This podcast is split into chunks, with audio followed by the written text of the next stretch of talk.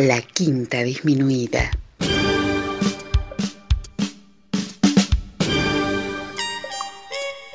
Jazz desde la ciudad más cercana al cielo.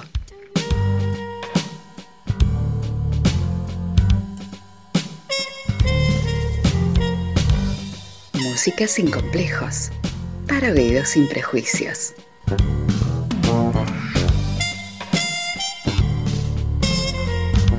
Una producción de Nicolás Peña.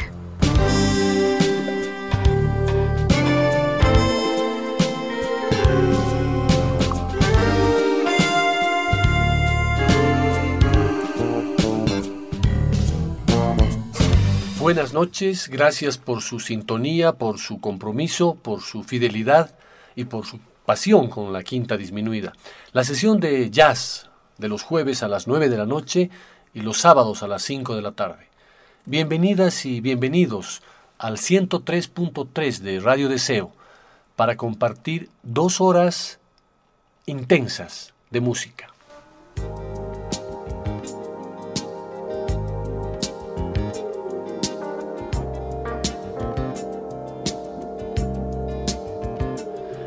Quiero compartir con ustedes alrededor de una temática que podríamos denominarla jazz fusión brasileña, con la presencia de 10 músicos importantes del Brasil. Ahora bien, no escucharemos bossa nova, ni samba, ni choros, o tal vez sí, pero escucharemos todo esto desde el enfoque musical de lo que significa la fusión, y en este caso la fusión que músicos brasileños se arriesgaron a plasmar con estilos que nacieron de una fusión. Claro, muchos estudiosos en el Brasil dicen que la bossa nova es una mezcla de samba, jazz y bolero mexicano. Entonces, para el menú de hoy, esa misma mezcla estará amalgamada con elementos de soul, funk, rock y pop, además con un toque eléctrico.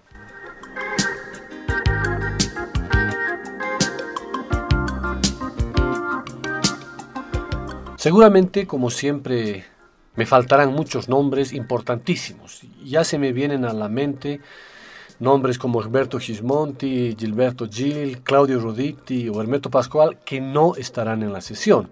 A pesar de ello, estoy seguro que los 10 elegidos son fundamentales para el desarrollo de este estilo. Además, que cada uno o cada una estará presente con dos temas. El elegido para iniciar este viaje nació un 22 de junio de 1942 en Río de Janeiro, hijo de padres italianos y portugueses, un músico autodidacta que comenzó con el acordeón a la edad de 12 años pero rápidamente obtuvo aptitudes instrumentales y orquestales, que culminaron con su primera sesión de grabación a la edad de 17 años.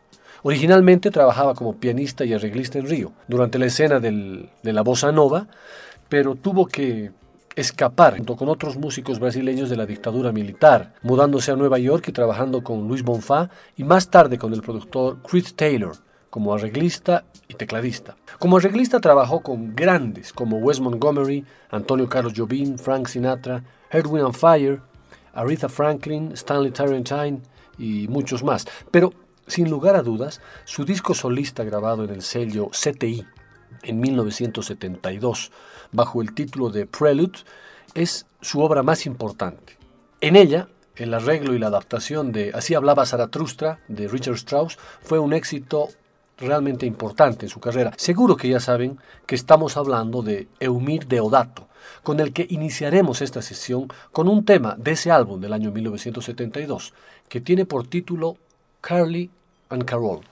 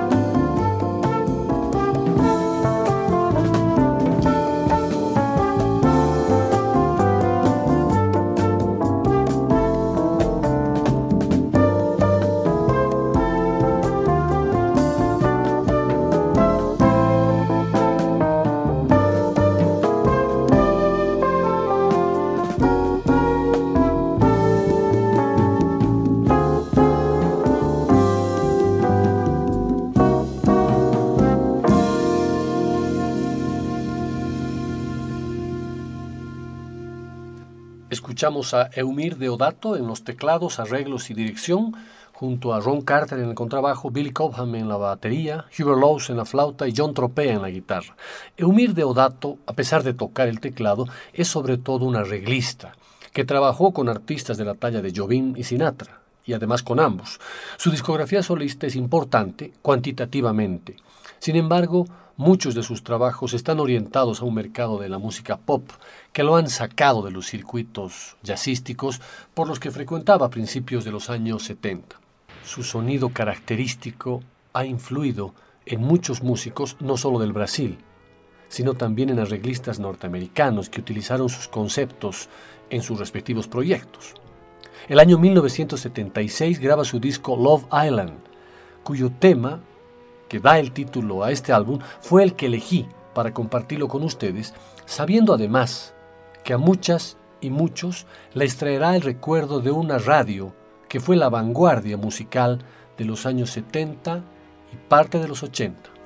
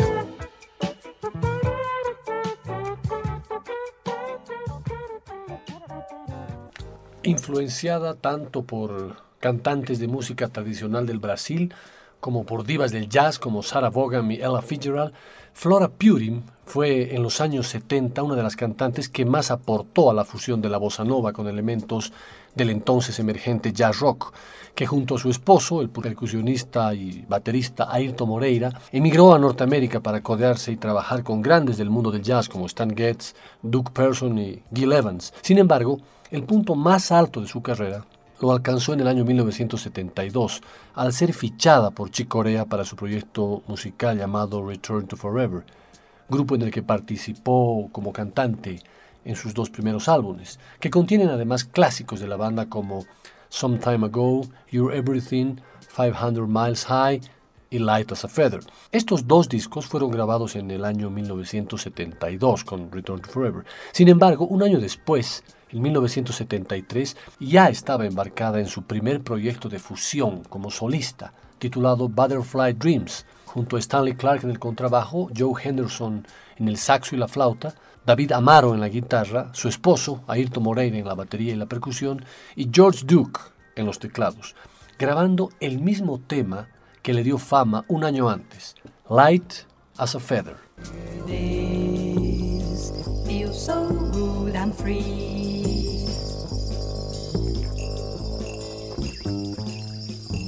Light as a feather can be.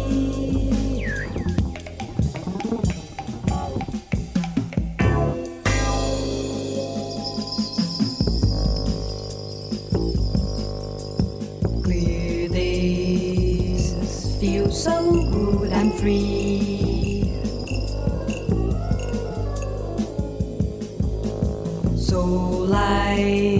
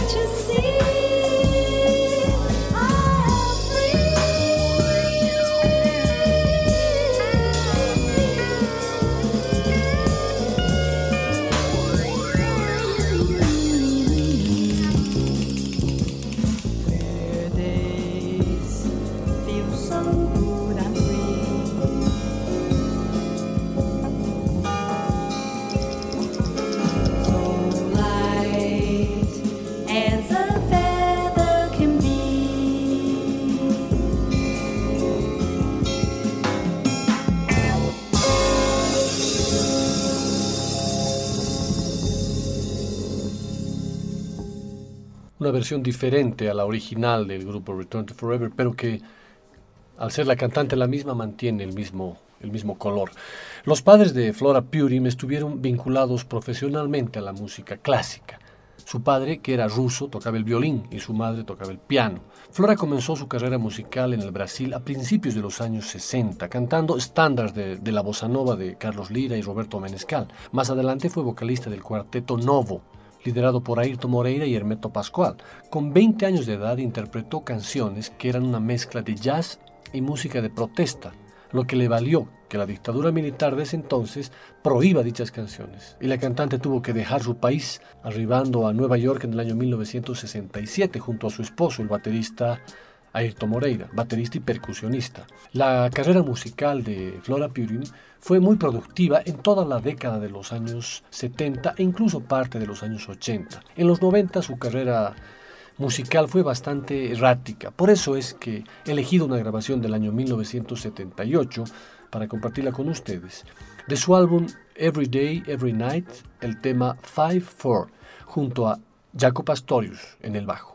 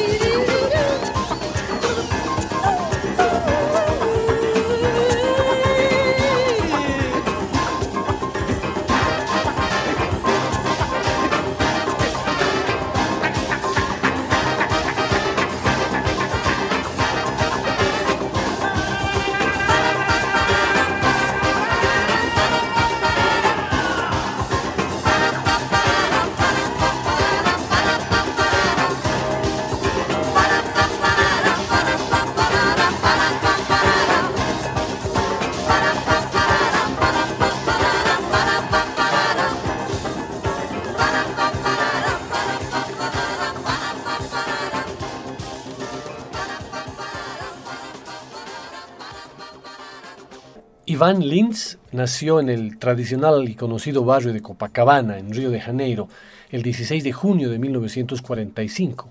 Era el hijo más tranquilo de una familia clase media carioca. innovador de la música brasileña, cantante y compositor de gran transparencia y armonías complejas, reconocido mundialmente a través de artistas internacionales como George Benson, Ella Fitzgerald, Sarah Vaughan, Manhattan Transfer, Liz Retenoir, Cal Chader, Nancy Wilson, Carmen McRae, Harry Mann, Dave Grusin, y muchos más. Ha construido una carrera musical singular, muchas veces criticada en el pasado, pero siempre con ventas exitosas en la mayoría de sus lanzamientos discográficos. Linz se graduó en la Escuela Nacional de Química de la Universidad Federal de Río de Janeiro en 1969. Estuvo trabajando un corto periodo para lograr un posgrado en química, pero finalmente se decidió por la música. Después de haber presenciado un concierto del famoso Tamba Trio, Escogió el piano como instrumento, pero sin embargo fueron la trompeta y el trombón los que tocó inicialmente en su primera agrupación, la banda uniformada del colegio militar donde estudiaba. Su padre era militar. Se matriculó en una escuela de música, pero Linz no se acostumbraba a la teoría y solfeo, porque además odiaba ese sistema. Por esta razón, creó un método de escritura musical, personal, para el trombón, con circulitos y crucecitas dispuestas en un determinado orden que representaban las notas. Lo demás lo confiaba al oído y a su memoria musical. Pero eso le traía inconvenientes. Por un lado, necesitaba mucho papel y por otro, su sargento le decía, o aprendes música como debe ser o serás invitado a retirarte de la banda.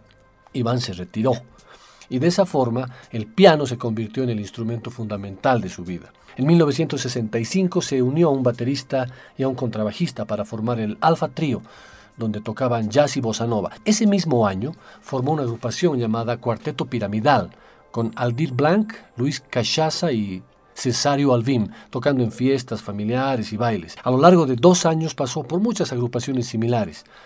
Estas duraban muy poco tiempo porque lo que tocaban no estaba acorde con la avalancha de música que sonaba para ese entonces. Los Beatles, y las guitarras eléctricas, por lo que decidió dedicarse a la composición, dejando a un lado la interpretación.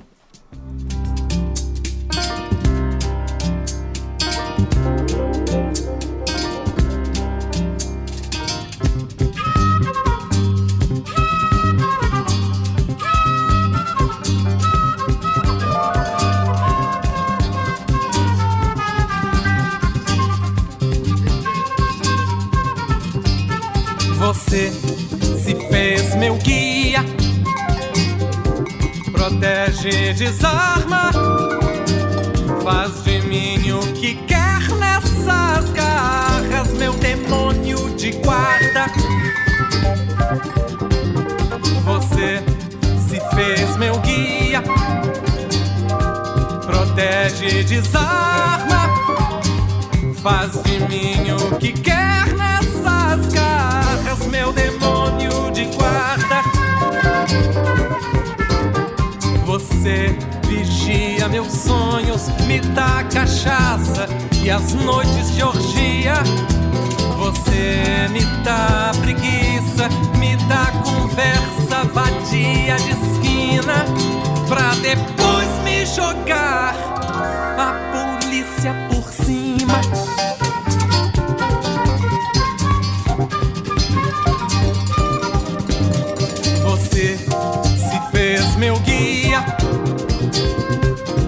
Protege, desarma, faz de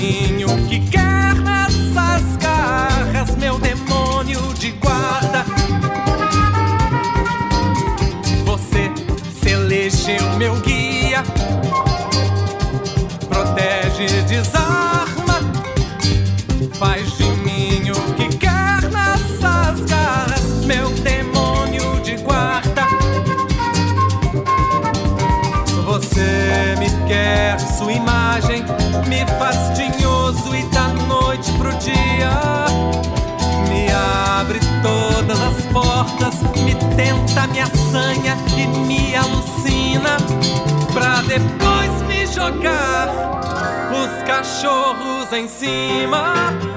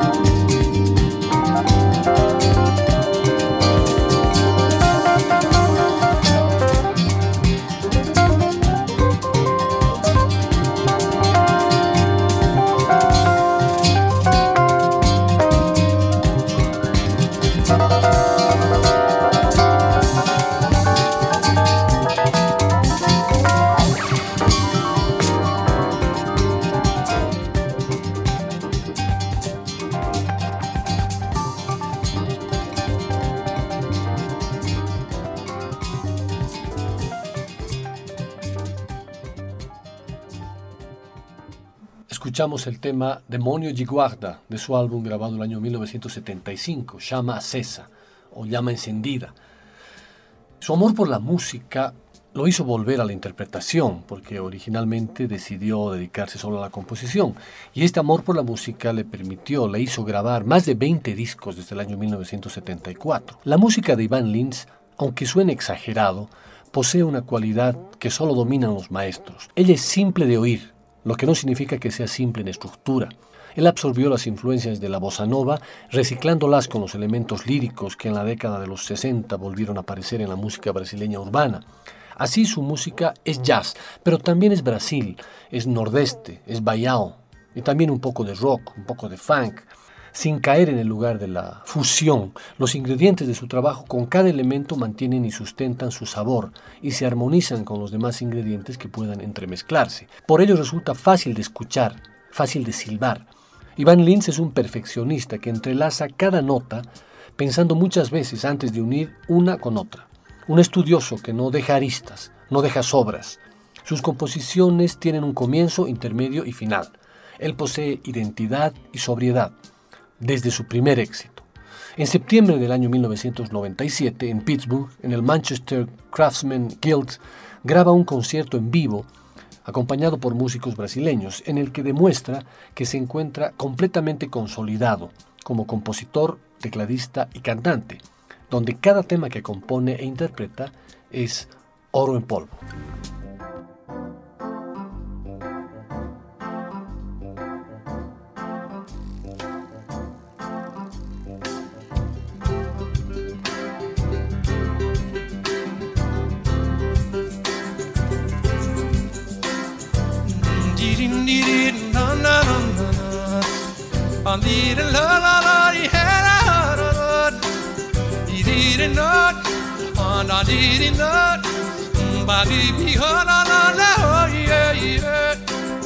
Lenda diz que o short vem de Pernambuco. Os marinheiros escoceses iam lá. Depois de muito mesmo, yeah, e fogo, fogo. Amanheciam com as sanfonas a tocar. Virou forró e foi daí que veio o shot. Que João do Vale veio ao mundo pra ensinar. Vem dançar o shot, um remeleixo gostoso pra dar. Não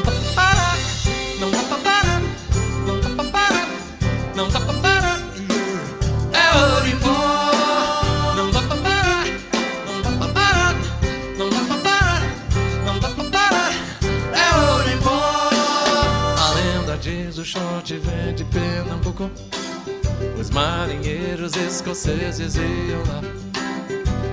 Depois de muito mel e fogo, amanheciam com as sanfonas a tocar.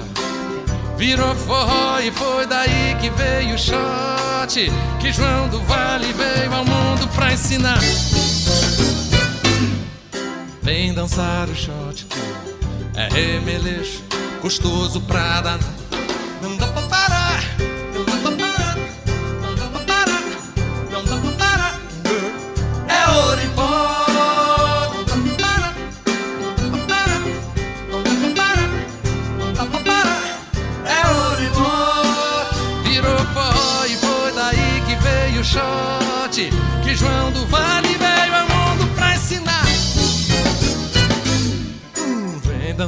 short.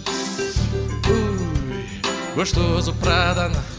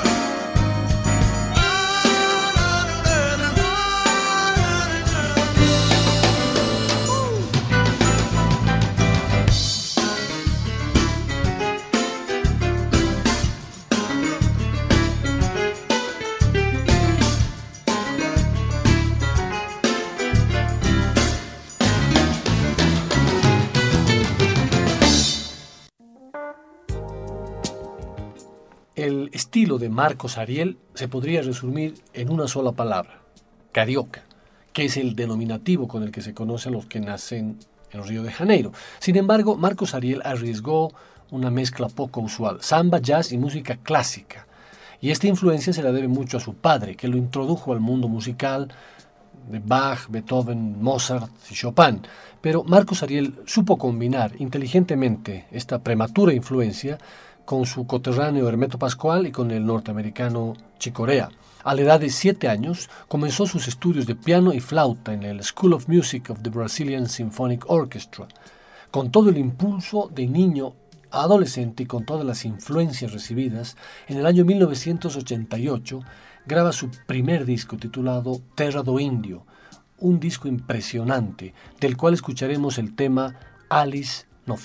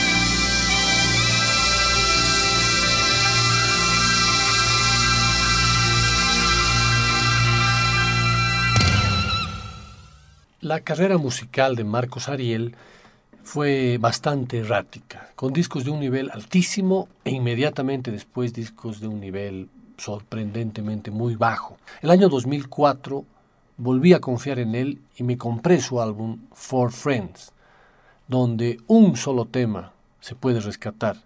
Y ese tema quiero compartirlo con ustedes. El título del tema es Rapsodia en Río.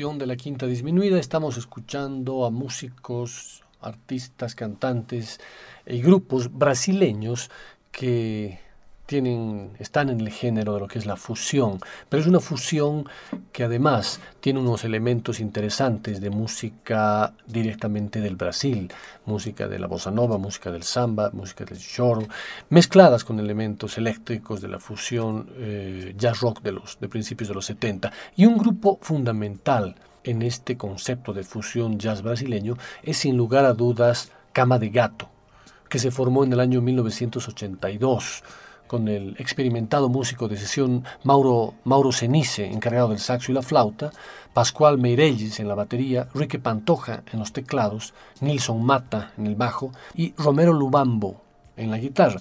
Dos años después, Romero y Nilson se van a probar suerte a Nueva York y es cuando se incorpora el bajista Arthur Maya, fundamental en el grupo, y el quinteto se transforma en cuarteto.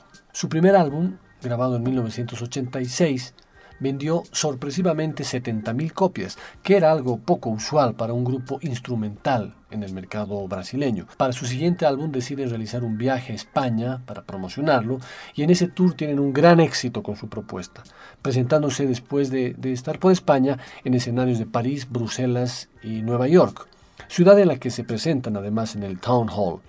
En estos lugares, a manera irónica, Arthur Maya compone el tema que lo titula ¿Por qué no fui a Berkeley?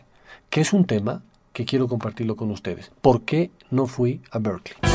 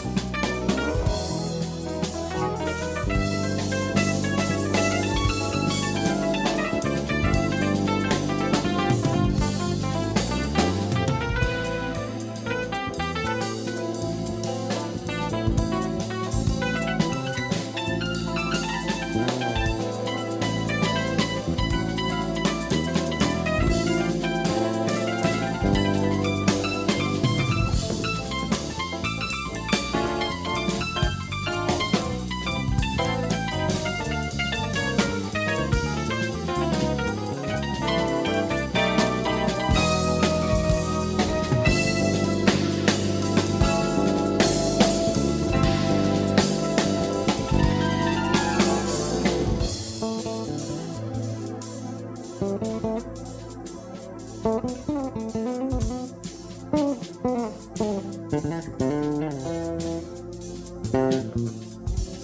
you.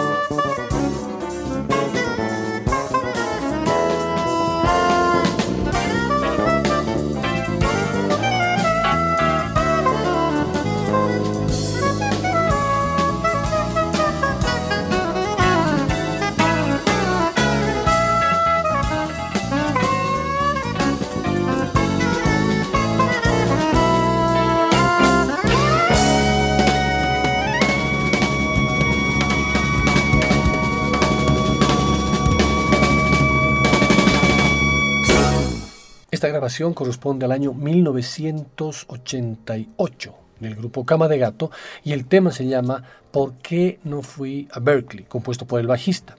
El siguiente bajista que entra al grupo, en el año 2004, graban un- uno de sus últimos discos que se llama Agua de Lluvia, donde el bajista compone un tema que lo titula como colación del anterior, ¿Por qué también yo no fui?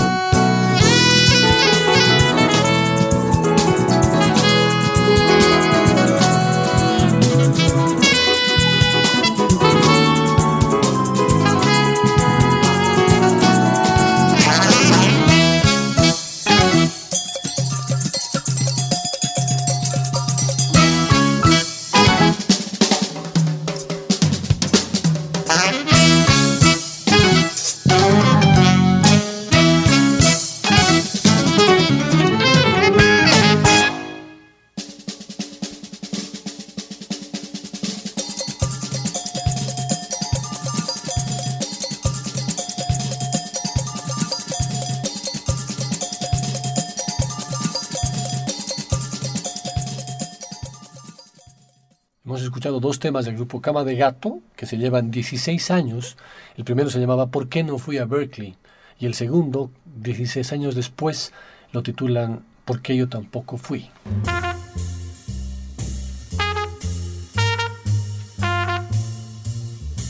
Después del corte, volverá el swing. De la quinta disminuida.